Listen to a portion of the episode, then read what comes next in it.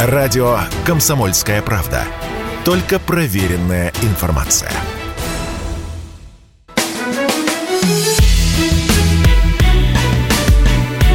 Бофт знает. Здравствуйте, друзья! В студии радио «Комсомольская правда» Иван Панкин. На связи по скайпу традиционно Георгий Бофт, известный политолог и журналист. Здравствуйте, Георгий Георгиевич. Здравствуйте, Иван. А вы не хотели бы вернуться в студию? А то что-то вы уже засиделись на удаленке. К тому же коронавирус-то отменили, нет больше его. Нет никакого коронавируса, Георгий Георгиевич.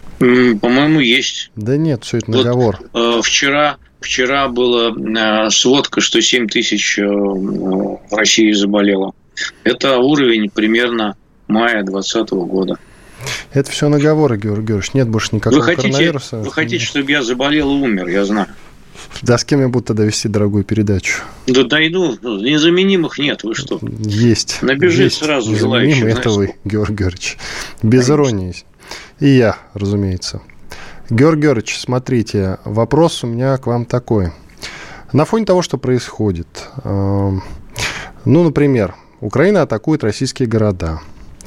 Потом Европа не хочет платить в рублях, потом еще и возмущается по этому поводу. За газ я имею в виду. Да и вообще много всего нехорошего происходит. Как вы считаете, вот вы как историк, вам как историку вопрос, какие решения сейчас принимал бы Сталин? Ну, пауза затянулась, Георгий Георгиевич. Датчик тишины сейчас работает. Вы меня хотите в голову Виссарионовича засунуть? Да, вы же историк. Вот. Порассуждайте.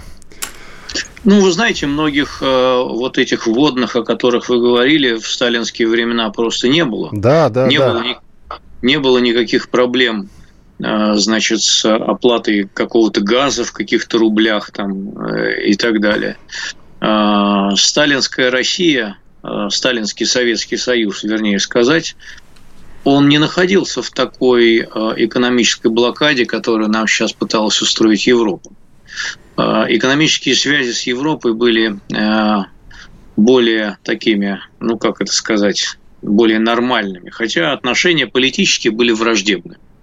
А отношения с США, после того, как дипломатические отношения установились в 1933 году, тоже политически были враждебными по идеологическим соображениям, но экономически, как известно, мы вполне сотрудничали. Поэтому, честно говоря, мне кажется, что Сталин, можно я скажу крамольную мысль? Давайте. Он не довел бы, он не довел бы до такой ситуации. Он бы стал бы действовать раньше. Но ситуацию мы имеем, которую мы имеем, поэтому давайте уже исходить из нее, Георгий Георгиевич. Вот, например, часто говорят, я вижу такой запрос по соцсетям, по YouTube, в частности, когда комменты читаю, говорят, не хватает решительности. Мы с вами частично это уже обсуждали, что надо перекрывать, перекрывать рыбу японцам не продавать, электро от электросетей Прибалтику отключать, раз выпендриваются, вентиль перекрывать, газопровод. Нет, ну, а, во-первых, не мы говорили, а вы. Вот, я а я на это отвечал. Задав... Я вопрос вам задавал, мы это обсуждали. Да, а, а я вам на это отвечал, что мы не можем полностью перекрыть свой экспорт, поскольку э, нам нужна все-таки валюта для того, чтобы э, закупать критически необходимый нам импорт. У нас и так, в общем, скоро э, существенная часть промышленности и там предприятий во многих отраслях экономики, она просто может встать из-за нехватки комплектующих. Поскольку, несмотря на то, что мы говорим о высоком уровне импортозамещения во многих, так сказать, отраслях, особенно в сельском хозяйстве, все-таки без тех оставшихся там 5, 10, 15, 20, а где-то и 50%, вот эти отрасли и конкретные предприятия, они не заработают. Вы же не можете выпустить автомобиль э, без 10% запчастей. Да, и все-таки вопрос а, в другом, Георгий Георгиевич. Вопрос да. в другом. Действовал это надо закупать Сталин, за валюту. Действовал это бы Сталин решительно или нет? Это надо закупать за валюту.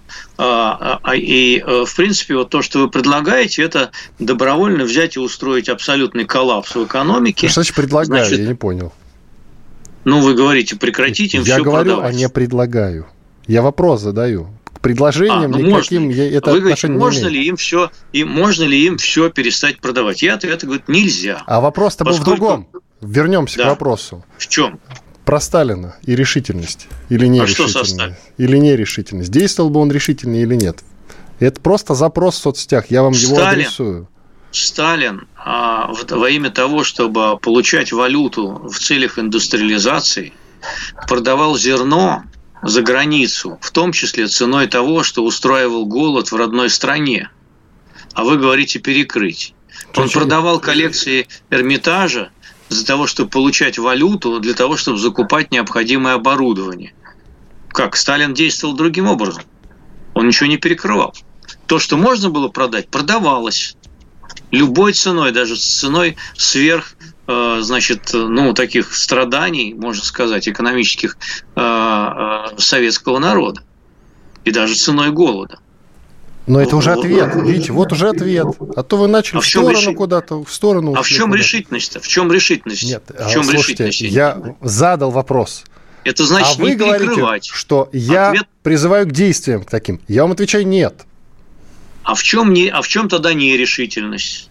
По-вашему? Мы по терминам смотрите, не можем договориться. Давайте, смотрите. Например, Казахстан э, не будет отмечать 9 мая. Слышали об этом? Да, это дело Казахстана. Отмечать это дело 9 Казахстана. мая или нет? Да, месяц назад Абхазия э, говорила о том, что не собирается ни при каких обстоятельствах вступать в состав России. Помните такие слова? Они, а, они что, обязаны? Нет, не обязаны. А мы обязаны э, их спонсировать? Нет, нет, тоже не обязаны. Вот, Георгий Георгиевич, видите. А мы обязаны были в составе э, помогать Казахстану совсем недавно, в начале января? Или не обязаны? Тоже не, тоже, вот, тоже, видите, как? тоже не обязаны. Вот, видите, какая интересная. А в этих обстоятельствах как бы Сталин действовал? Представьте, вот Сталину бы, при Сталине бы они бы отказались праздновать 9 мая. Абхазия говорила Нет. бы про какую-то свою, а, значит, 1200-летнюю независимость ну, Сталин показал, как он действовал. А, он а, оккупировал бы Казахстан. Ну, Казахстан тогда так, Его не было тогда состав. Казахстана, да, ну, да, услов, да, пропускаем. Условный, условный, условный Казахстан оккупировал бы, посадил бы там во главе казахстанского, ну, опять же, в кавычках, условного правительства свою марионетку, типа какого-нибудь там э, Кусинина, вот, а, и провозгласил бы, что казахстанский народ э, едино сплотился и вошел в состав Советского Союза. Вот что он, он бы сделал. Вы это предлагаете сейчас сделать? Опять вы к предложениям. Да я вопрос просто задаю. Никаких я предложений не предлагаю. Тогда была другая ситуация тогда была другая ситуация в мире. Вообще другая. Понимаете, Сталин жил в других условиях. Сейчас не 30-е годы 20 века на дворе. Понимаете, чего прикладывать Сталина? Вы еще сюда Чингисхана приложите. Понимаете, а что бы сделал Чингисхан на месте нынешнего российского а Такого запроса Или... нет. Такого запроса нет. Если было, почему озвучил бы. Нет. Почему ну, ну, а, просто а вот почему не... Да вы слушайте, а вы что, точно а так же сделал... присутствуете в интернете, как и я. Вы хотите нет. сказать, что аналогий исторических таких вы там не видели в интернете? Это глупые аналогии. Ну, слушайте, Понимаете, ну, если они, они есть, есть я, во-первых, я таких аналогий не видел, потому что я свою ленту чищу, значит, лучше вас. У меня таких идиотов, значит, в ленте нет. А если продолжать аналогии, то почему все, все равно, что продолжать аналогии, а что бы сделал Александр Третий, а что бы сделал кстати, там Николай Первый и кстати, так далее. Кстати, Это хороший. же другие, это же другие условия. Жириновский абсолютно. бы сказал, Ведь... значит, крикнули бы всю казну на войну. Жириновский, Жириновский был волен говорить все, что угодно, понимаете? Он не обладал никакой властью, и никакие из его угроз, предложений и подобных резких замечаний воплощены в жизнь не были. У него не было такой возможности все это воплотить в жизнь. И, и если бы он получил президентский пост, тогда мы посмотрели, отправился бы он мыть сапоги в Индийский океан или нет. Но этого эксперимента нам история возможность поставить не дала. Слава потом, Богу. Потом Узбекистан чьих, э, чьих граждан э, в иностранных, я имею в виду, как мигрантов, в России больше остальных, э, тоже делает ряд недружественных, у нас это популярное сейчас выражение, недружественных действий прямо скажем, и заявлений, в том числе их делает, делает э, ряд недружественных, о том, что они считают, а, значит, э, воссоединение с Крымом, аннексии, например, помолчали бы. О том, что они не поддерживают, э, а, не признают ЛНР и ДНР, помолчали бы. Пакистан молчит, я с вами это уже обсуждал. Пакистан помалкивает, а ну, Узбекистан Пакистан нет. Пакистан помалкивал, пока там не свергли нынешнего бывшего премьер-министра. Сейчас посмотрим, что он будет говорить. Но пока не сказал. Ну, пока не вот. сказал. Хорошо. Значит, э, на самом деле ни Крым, ни ЛНР, ДНР не признал вообще никто в мире. Нам по этому принципу теперь делить на врагов и да, друзей, тогда да, у нас вообще принципу. не... Ищите слова, вы в МИДе ну, работаете. Тогда Ищите мы, слова. тогда, мы, тогда мы должны констатировать, что мы остались одни в мире, и даже союзного государства с Беларусью не существует, потому что Белоруссия тоже не признала Крым российским и тоже не признала ЛНР, ДНР. Она нам вы свои предлагаете... границы предоставила, это тоже много. Так что она им прощается. Да, она, она предоставила И они не делают резких заявлений. Они минуточку, минуточку. Минуточку. Казахстан тоже не объявлял, э, Узбекистан тоже не объявлял против нас экономических санкций по такой логике. Вы пытаетесь все время путать одну логику и другой. Если мы определяем друзей по тому, кто признал ЛНР, ДНР и Крым, тогда у нас друзей в мире нет вообще ни одного. Да ни у кого нет друзей, забудьте. Вы знаете, как есть такая присказка, мы занимаемся и бизнесом, у нас нет друзей. И союзников нет, и дружественных государств тоже нет. Поэтому, ну что, принципе, а у кого они есть? Вот смотрите, сейчас Америку поломаем через колено, и все от них отвернутся вернуться. Продолжим говорить об этом уже после перерыва. Иван Панкин и Георгий Бофт, известный российский журналист и политолог. Две минуты буквально отдыхаем. После этого продолжим говорить. Оставайтесь с нами на радио «Комсомольская правда». Радио «Комсомольская правда». Мы быстрее телеграм-каналов.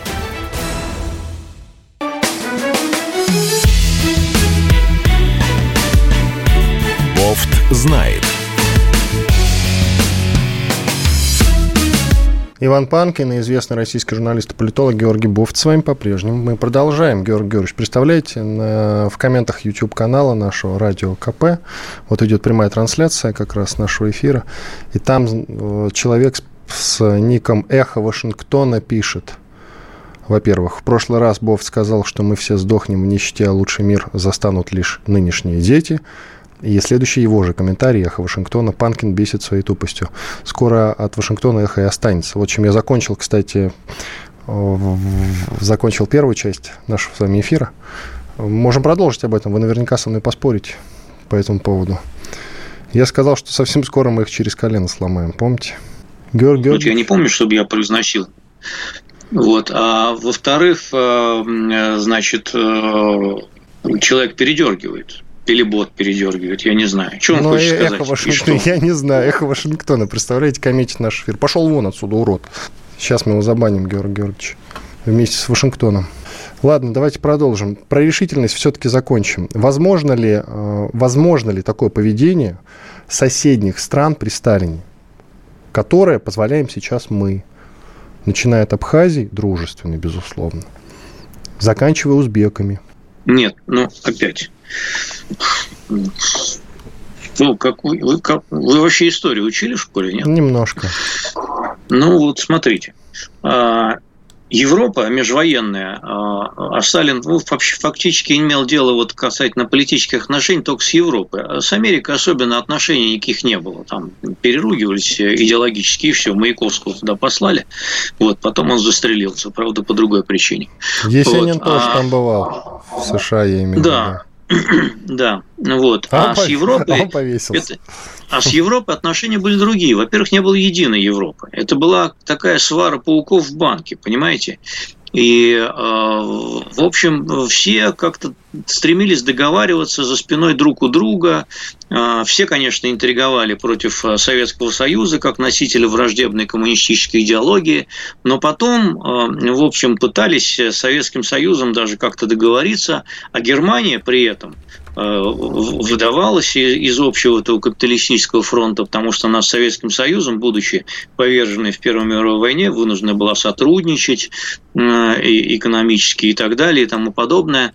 Вот. А э, англичане интриговали там, интриговали сильно поляки, вот. Тем не менее, там, с, в 1938-1939 году со Сталином и французы, и англичане пытались договориться. Вот. Одновременно они немножко пытались и подтравливать Гитлера, чтобы напал на Советский Союз, а не на Британию и так далее. Это была такая, в общем, совершенно другая международная политика. Сейчас мы имеем дело фактически с единой Европой, которая выступает единым фронтом против нас. И никто там особенно друг с другом против, в нашу пользу не интригует. Понимаете?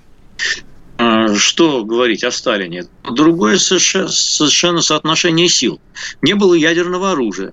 Это не было фактором международной политики. Зато фактором международной политики была огромная, так сказать, сухопутная армия. И у Сталина тут были огромные людские ресурсы, понимаете, обычная э, армия. Э, но в то же время, к примеру, Сталин где-то в самом начале 30-х годов всерьез опасался, например, польской агрессии против Советского Союза. Вот, и пошел на пакт в 1932 году с Польшей о ненападении. А, он считал какое-то время Польшу едва ли не главным таким вот потенциальным военным противником Советского Союза. Вот. А что касается, так сказать, его каких-то действий, э, ну, все занимались, э, в общем, вот этими военными, скажем так, экзерсисами э, за пределами своих территорий. Надо сказать, что у Франции и Э, Британии тогда были огромные колониальные империи, где они творили черт знает что.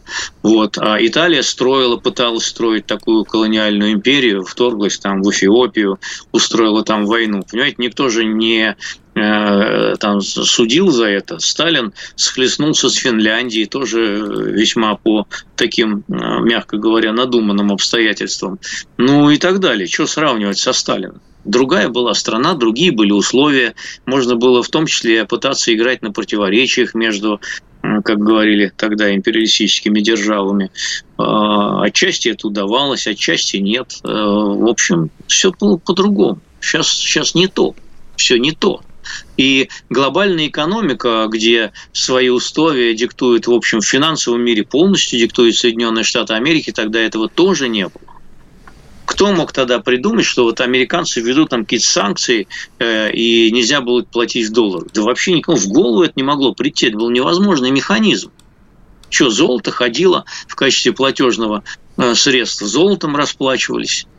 Все было по-другому. Сейчас глобальная экономика, она подчинена другим законам, правилам, и, соответственно, и гораздо больше возможностей для всяких санкций.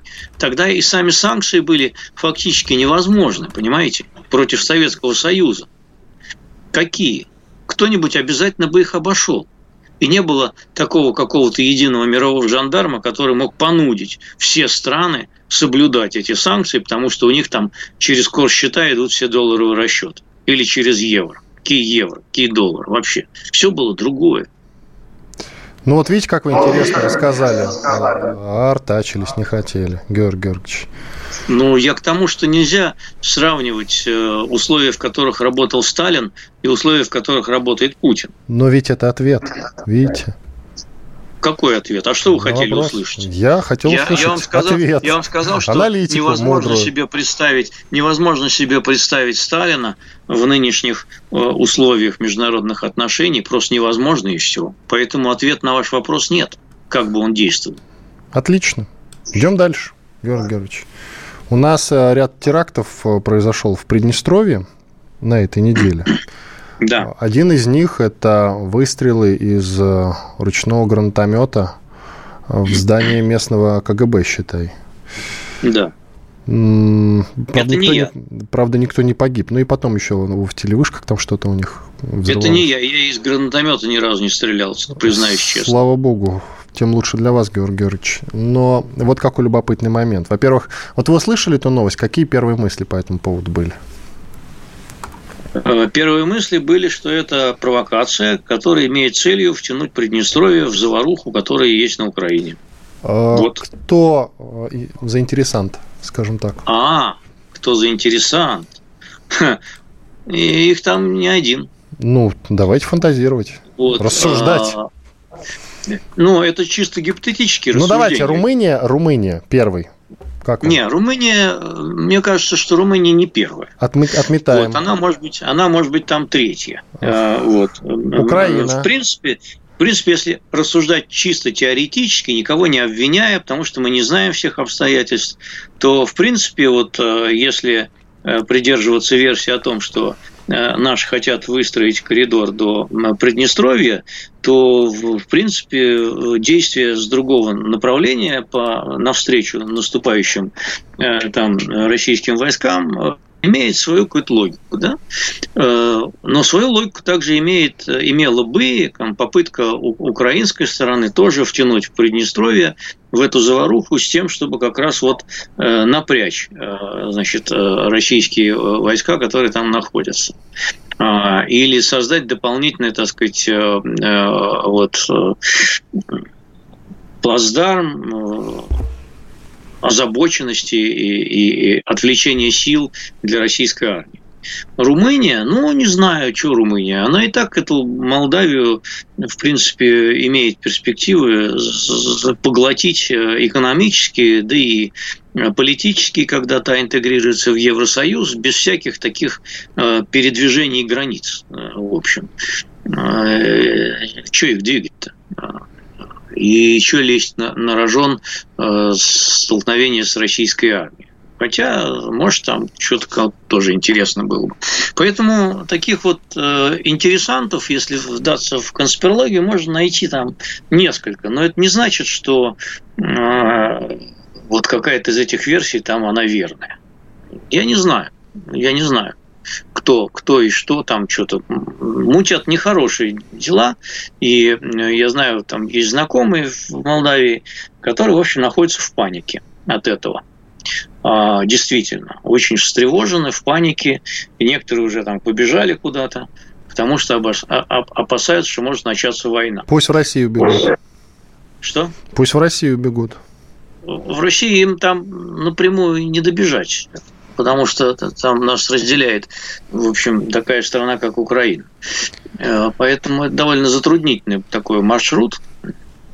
А через Стамбул они вряд ли побегут в Россию, потому что это далеко и дорого. Ну, только не в Белгородскую область, разумеется, а так в остальном пусть э, вот. в России. К тому, же, к тому же у них безвизовый въезд в Европу, где они могут также и, так сказать, работать. Э, и, а в Румынию так вообще у них там румынских паспортов уже раздавали, в том числе и в Приднестровье. Кстати, многие обладают не только российским паспортом, не только молдавским, но и румынским. У них там три паспорта у многих.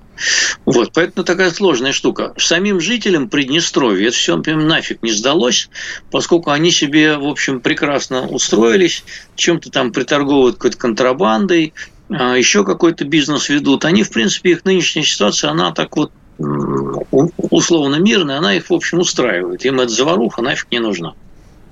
Все понятно. Коротенькая цитата от э, экс-премьер-министра Молдовы Юрия Лянке. Если русским удастся добраться до Тирасполя, это будет конец Молдове. Если Бухарест и Кишинев не реализуют определенный сценарий, наш единственный сценарий – это УНИРЕ, название движения за объединение Румынии и Молдавии. Когда Румыния делает этот шаг вместе с Кишиневым, мы сразу же попадаем под зонтик безопасности НАТО. Продолжим через 2 минуты. знает. Радио «Комсомольская правда». Только проверенная информация.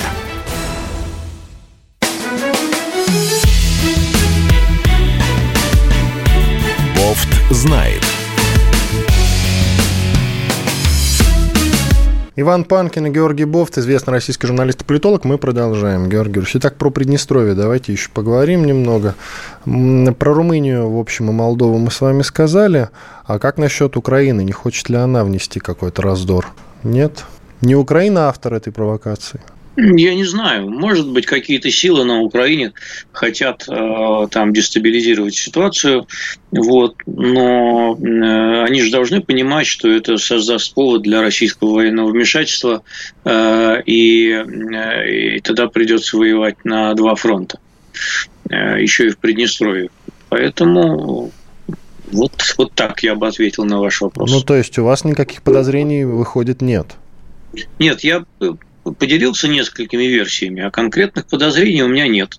А потому что если я начну конкретизировать эти версии, то мы можем э, э, там, уйти в какие-то опасные инсинуации, которые нас поставят на грань нарушения Уголовного кодекса Российской Федерации.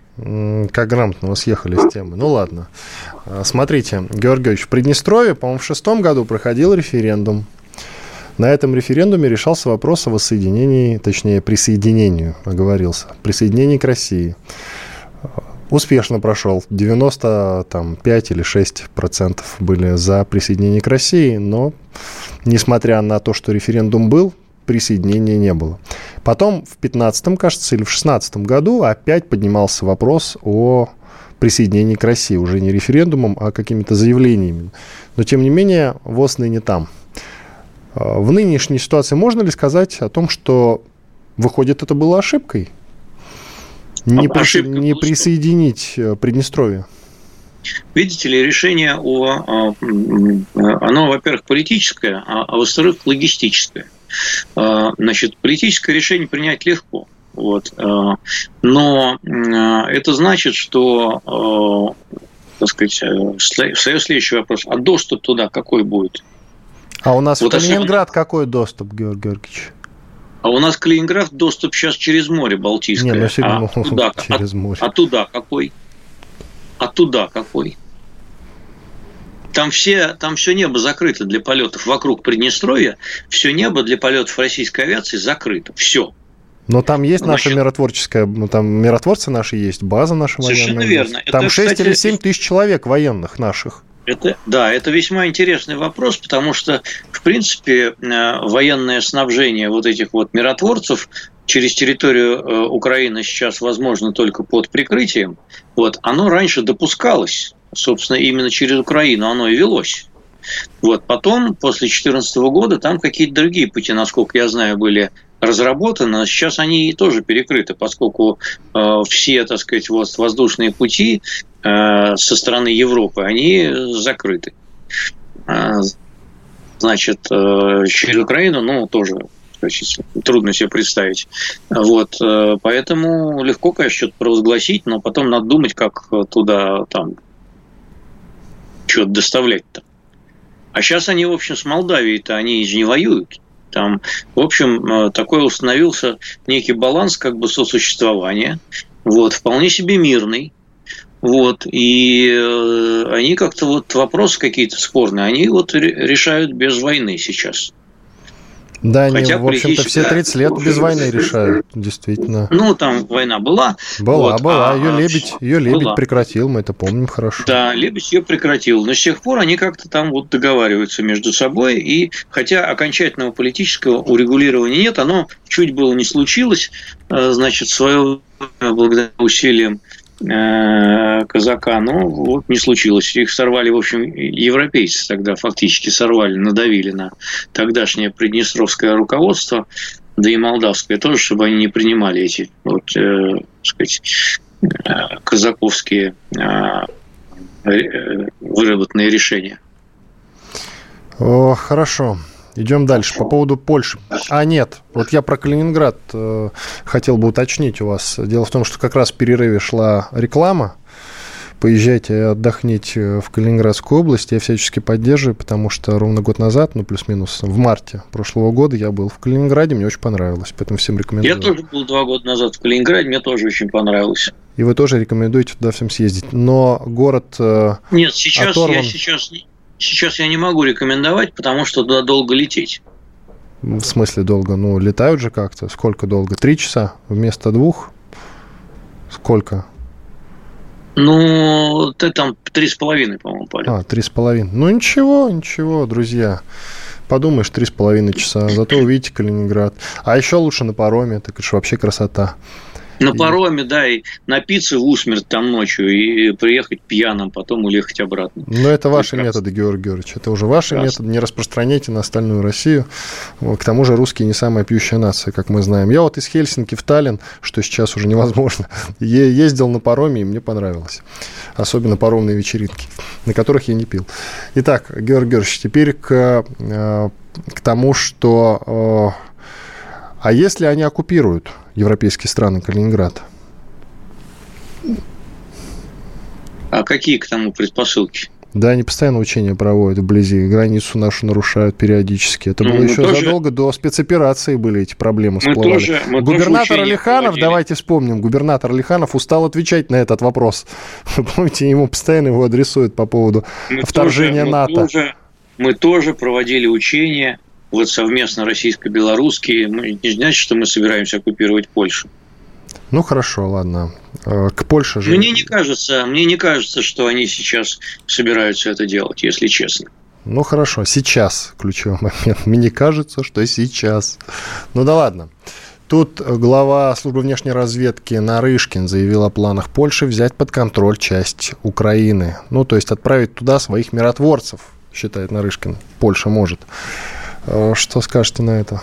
Вероятен такой сценарий? Польша сейчас э, после Великобритании, наверное, агрессивнее других себя ведет по отношению к России. Ну и США, разумеется. США, Великобритания, Польша. Вот такой триумвират самых агрессивных стран.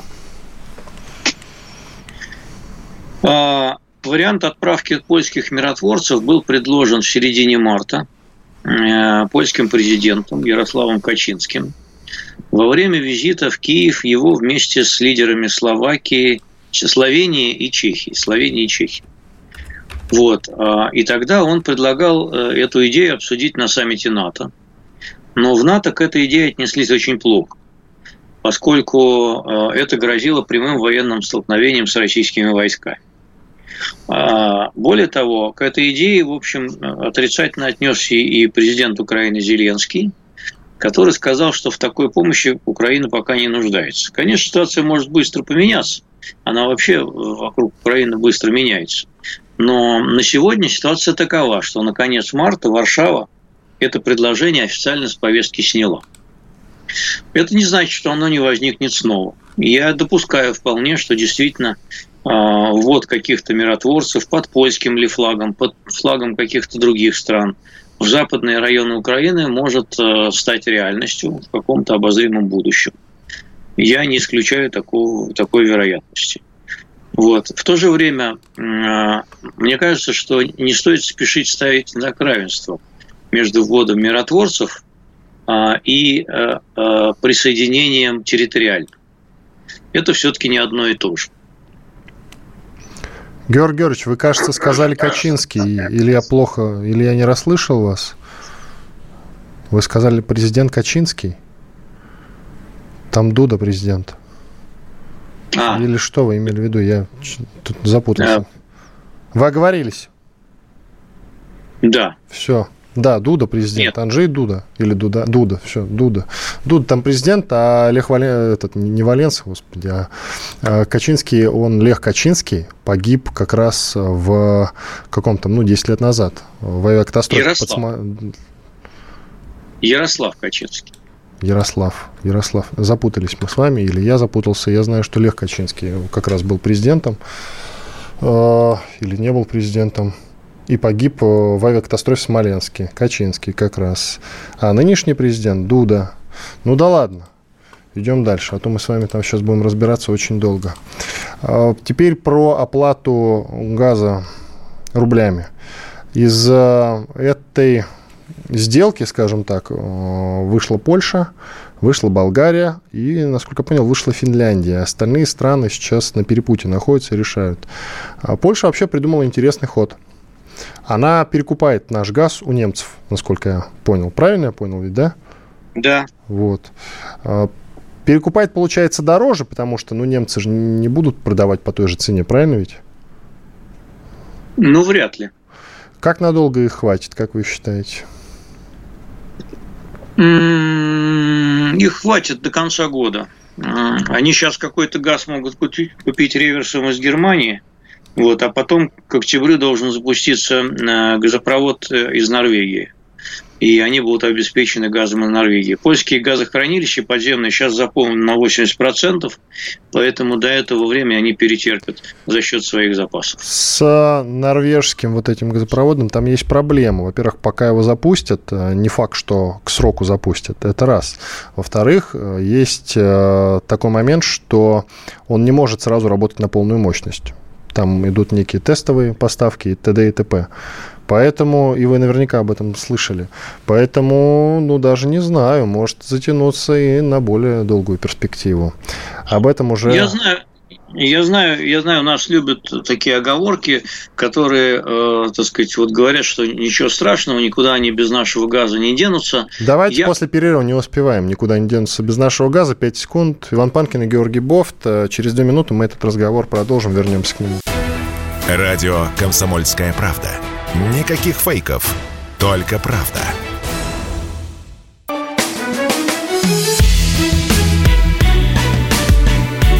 Бофт знает.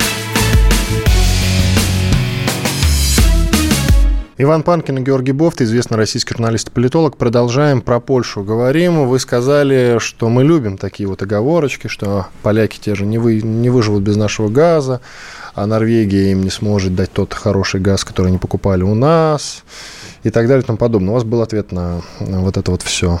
Вот ну, этот вот поток я, пропаганды, скажем так. Я к тому, что э, э, я бы не стал так э, пренебрежительно относиться к намерению европейцев упорному, вопреки экономической целесообразности, действительно порвать экономические связи с Россией.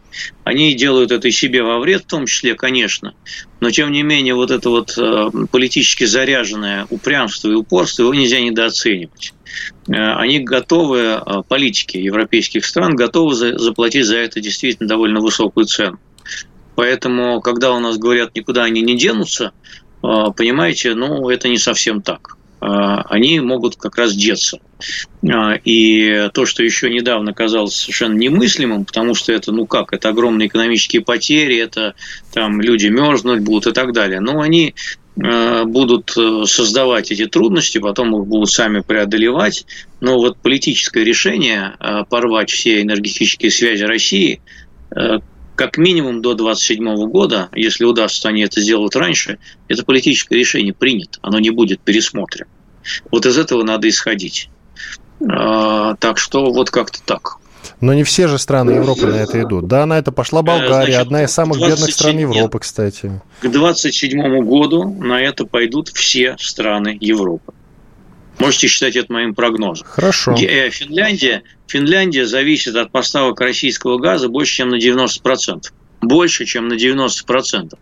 И финны, они говорят, что хорошо, мы не будем платить в рублях и отказываемся от российского газа.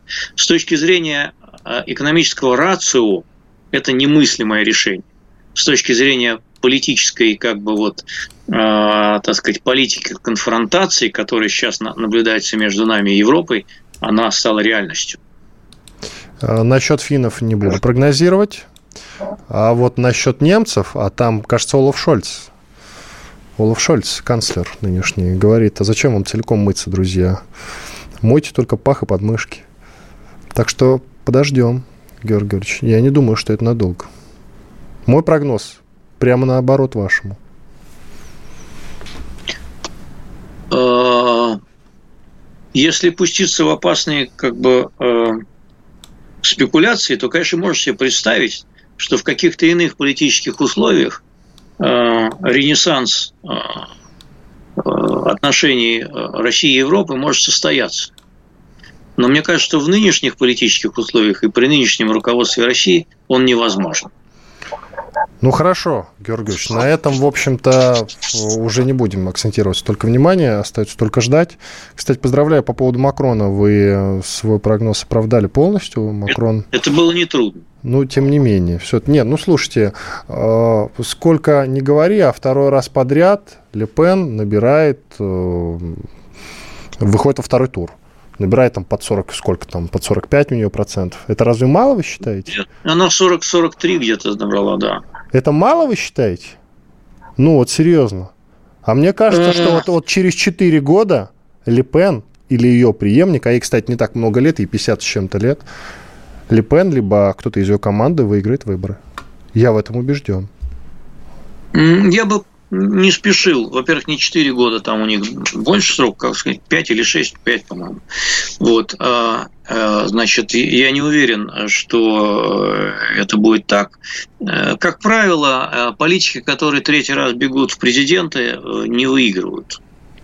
А, ну, вот так вот случилось а, по прецеденту. Два раза можно сбегать, а вот третий раз, кто бежит, за них уже не голосуют. Э, не потому, что они плохие политики, а потому, что ты два раза проиграл. Вот. Ну, вот э, чисто статистически это не Байден, так. Байден полностью опровергает что? ваши слова. Что Байден? А Байден Может, сколько ты... раз баллотировался? До этого дважды. Он баллотировался дважды, но, на три, но и выиграл. В третий раз? Ну, хорошо, посмотрим. Вот-вот, а, Байден, я бы, Байдена я бы назвал исключением, но... Ну. которое подтверждает правила. Но оно потому есть. Что, Потому что, во-первых, он выиграл против ненавистного политической элиты Трампа, она был, там же и куклу бы поставила, чтобы за нее проголосовали, лишь бы не Трамп. Вот. И Байден был абсолютно компромиссной фигурой, который, на которого, так сказать, сделали как антитрамп. Потому что вот, ну, честно говоря, мне не верится, что он на второй срок потянет. Э, ну, посмотрим. Пока у него довольно слабые показатели с точки зрения популярности. Рано, конечно, судить. Э, может, он еще воспрянет душой и телом. Но не знаю. Не знаю. Вот. По поводу Марин Ле Пен, по поводу Марин Ле Пен, все-таки во Франции такой довольно традиционный политический расклад, что там все объединяются против правых.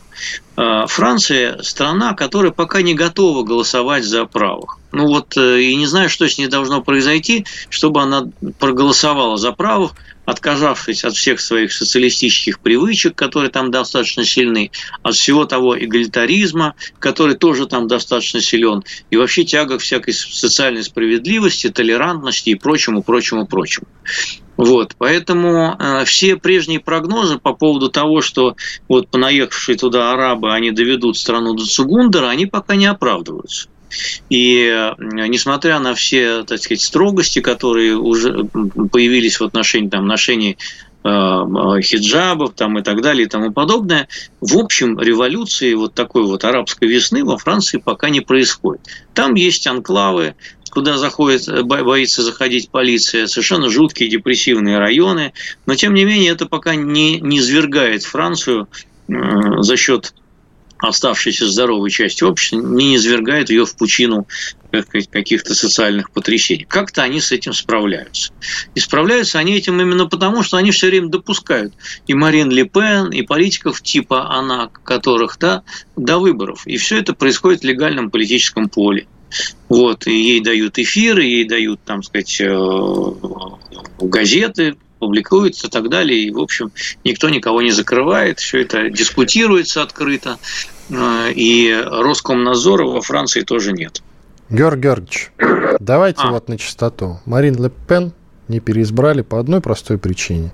Потому по что ее подозревали, возможно, не безосновательно, в связях с Россией и в том, что ей здесь давали деньги на предвыборную кампанию. И только поэтому а. Ее не выбрали тогда, 4 года назад, или сколько там, 5 Смотрите. лет назад.